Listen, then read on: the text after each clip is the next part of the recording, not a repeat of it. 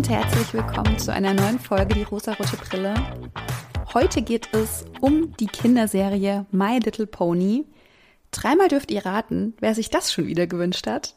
Aber diesem Wunsch gehe ich natürlich sehr, sehr gerne nach, da auch dies wieder eine Serie ist, die ich selbst sehr, sehr gerne mitgeschaut habe und immer noch sehr, sehr gerne mitschaue. Und deshalb heute eine Besprechung zu My Little Pony. Diese Serie basiert auf den Spielzeugen des Spieleherstellers Hasbro. Der hat zuerst kleine Spielfiguren herausgebracht und daraus wurde dann eine Serie kreiert. Und es gab, glaube ich, dann auch noch eine und noch eine und die aktuellste ist die, über die ich sprechen möchte. Der Schauplatz der Serie ist Ponyville. In Ponyville leben verschiedene Ponys. Es gibt die Erdponys, die pflegen die Tiere und Pflanzen. Im Gegensatz dazu stehen die Pegasus-Ponys. Diese kontrollieren aufgrund ihrer Fähigkeit zu fliegen das Wetter und die Abläufe in der Luft und haben natürlich auch einen enormen Vorteil, einfach irgendwo hinfliegen zu können und nicht laufen zu müssen. Und es gibt auch noch die Einhornponys. Diese können mit Hilfe ihrer Hörner Magie anwenden. Also entweder gibt es Ponys, die so aussehen, wie wir auch Ponys kennen, oder sie haben noch Flügel oder sie haben noch ein Horn vorne auf der Stirn. Es gibt auch Ponys, die haben ein Horn und Flügel. Das sind dann Ali-Hörner. Die sind einfach super special. Im Zentrum der Serie steht eine Gruppe von sechs Ponys, das sind Freundinnen. Und es geht überhaupt nicht um Liebe oder Männer, sondern um die Freundschaft zwischen diesen Ponys. Sie werden alle weiblich gelesen und sie vereinen die sechs Elemente der Harmonie. Zum einen wäre da Twilight Sparkle. Diese studiert in einer Bibliothek, um alles über Magie und Freundschaft zu lernen. Sie soll die Geheimnisse der Freundschaft erkunden, das ist so ihr Arbeitsauftrag. Und die Ergebnisse soll sie dann Prinzessin Celestia regelmäßig melden. Sie wird im Laufe der Serie dann auch zu einer Prinzessin. Sie ist dann die Prinzessin der Freundschaft, neben der Prinzessin der Sonne und der Prinzessin des Mondes und verkörpert dann die Magie. Dann gibt es noch Applejack. Applejack ist das Landei. Sie lebt und arbeitet auf Sweet Apple Acres. Es ist bestimmt ganz schwer, sich zu überlegen, was da wohl angebaut werden könnte. Applejack verkauft Äpfel und Apfelsaft, ist also so etwas wie eine Bäuerin, Händlerin. Und was ich sehr, sehr süß finde, ist, dass ihre Oma Granny Smith heißt. Granny Smith ist ja eine Apfelsorte. Ich finde es super. Das ist so ein witziger Erwachsenenbonus, die sie oft in Kinderfilmen oder Kinderserien einstreuen. Es ist unfassbar lustig. Applejack verkörpert die Ehrlichkeit und die Freundlichkeit verkörpert Fluttershy. Wie ihr Name auch schon sagt, ist sie sehr, sehr schüchtern. Sie hat einen sehr, sehr guten Draht zu Tieren. Sie kann mit Tieren sprechen, kann alle verstehen und miteinander kommunizieren, beziehungsweise auch ein bisschen übersetzen zwischen Tieren und Ponys. Okay, Ponys sind auch Tiere, merke ich gerade, aber alle Tiere, die nicht Ponys sind, mit denen kann sie sprechen. Sie hat auch einen kleinen Hasen, das ist ihr Haustier. Irgendwie haben auch alle Haustiere. Glaube, ich glaube, Applejack hat sie eine Schildkröte. Ah, ich bin mir gerade nicht sicher, ob das Applejack oder Rainbow Dash ist. Egal. Fluttershy ist die Schüchterne, die mit Tieren kommunizieren kann. Sie ist sehr zurückhaltend, sehr introvertiert.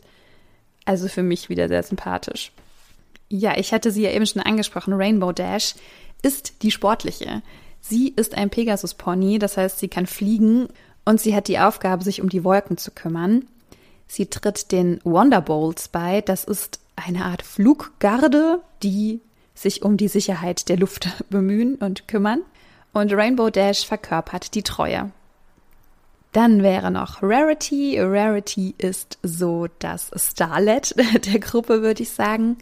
Sie ist Modedesignerin. Sie legt großen Wert darauf, immer gut gekleidet zu sein und auch ihre Freundinnen immer sehr gut zu kleiden. Sie liebt Glitzer und Bling Bling und die Äußerlichkeiten und sie liebt das Schöne und die Schönheit. Sie ist sehr, sehr großzügig. Sie verkörpert auch die Großzügigkeit. Sie gibt sehr gerne, sie schenkt sehr gerne und sie kümmert sich sehr, sehr gut um ihre Freundinnen. Ja, und das Beste kommt zum Schluss. Mein absolutes Lieblingspony ist Pinkie Pie.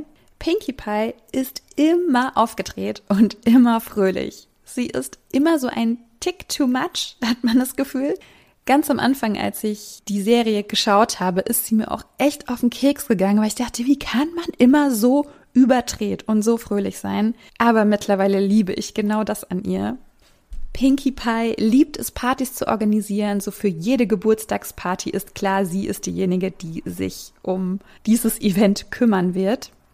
Pinkie stammt von einer Steinfarm und Pinkie hat eine Schwester und ihre Schwester heißt Maud und sie ist das komplette Gegenteil von Pinkie. Also Pinkie ist wirklich immer sehr aufgedreht, sie redet sehr schnell, sie ist immer so, ah, falls ihr euch darunter was vorstellen könnt. Und Maud ist eher immer etwas zurückhaltender. Sie spricht auch eher immer so und freut sich auch so. Wow, toll, danke Pinky. Und ich finde es so witzig, wie unterschiedlich die beiden sind und wie sie diese Gegensätze verkörpern, die ja, glaube ich, auch jeder von uns in sich trägt. Also es gibt einfach Momente, Tage, Stimmungen, in denen man sich einfach so überschwänglich glücklich fühlt. Und es gibt genauso Tage und Stimmungen, in denen man denkt, heute kann mich nichts begeistern. Und gerade diese Interaktion zwischen Pinky und Maud ist wirklich so, so witzig. Pinky hat auf jeden Fall ein Haustier. Das ist ein kleines Krokodil und es heißt Gummy.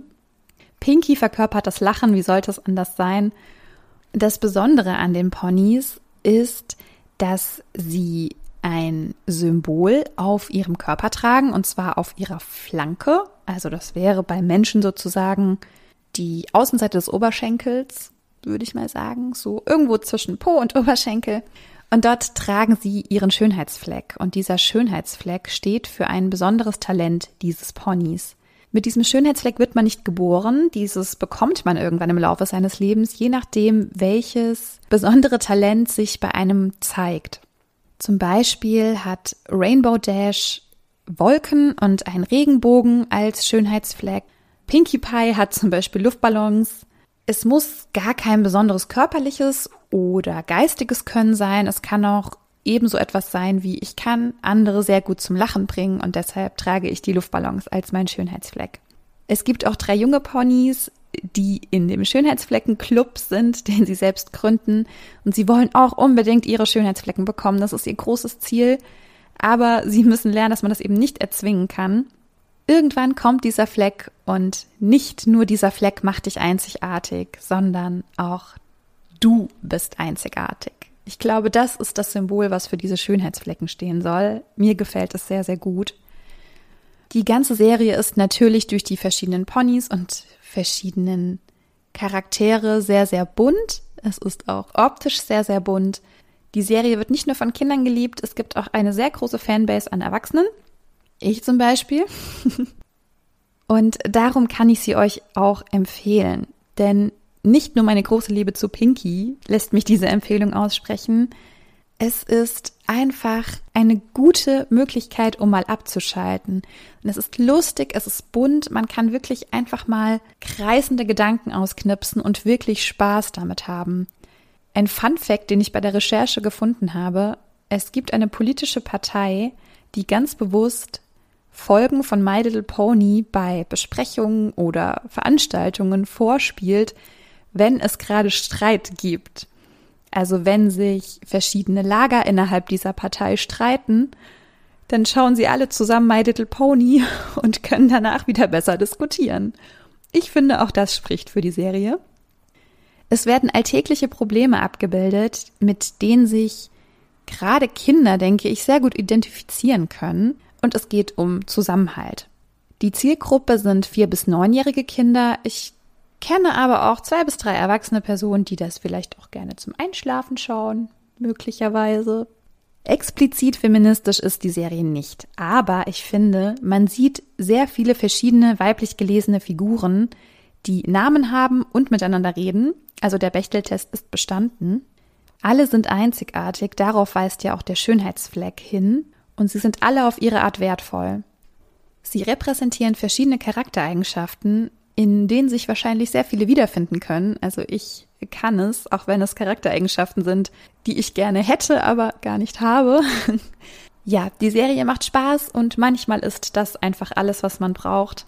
Deswegen ist es für mich auch ein großes Anliegen, immer mal wieder Kinderserien zu besprechen, um auch gerade euch erwachsenen Personen eine kleine Handreichung zu geben. Man kann sich diese Serien anschauen und einfach mal wieder so ein bisschen locker lassen. Das ist zumindest etwas, was ich momentan sehr stark brauche. Ja, da das gesellschaftliche Zusammenleben, wie ich finde, gerade irgendwie noch sehr verkrampft ist, aber der Sommer ist da, der Sommer wird gut. und wenn ihr ein bisschen Trost oder ein bisschen Ablenkung braucht, wenn das für euch funktioniert, ist manchmal so eine Kinderserie, in der es bunt und wild und lustig ist, genau das Richtige. Deshalb wünsche ich euch jetzt viel Spaß mit My Little Pony und wenn ihr mögt, hören wir uns wieder in der nächsten Woche. Bis dann.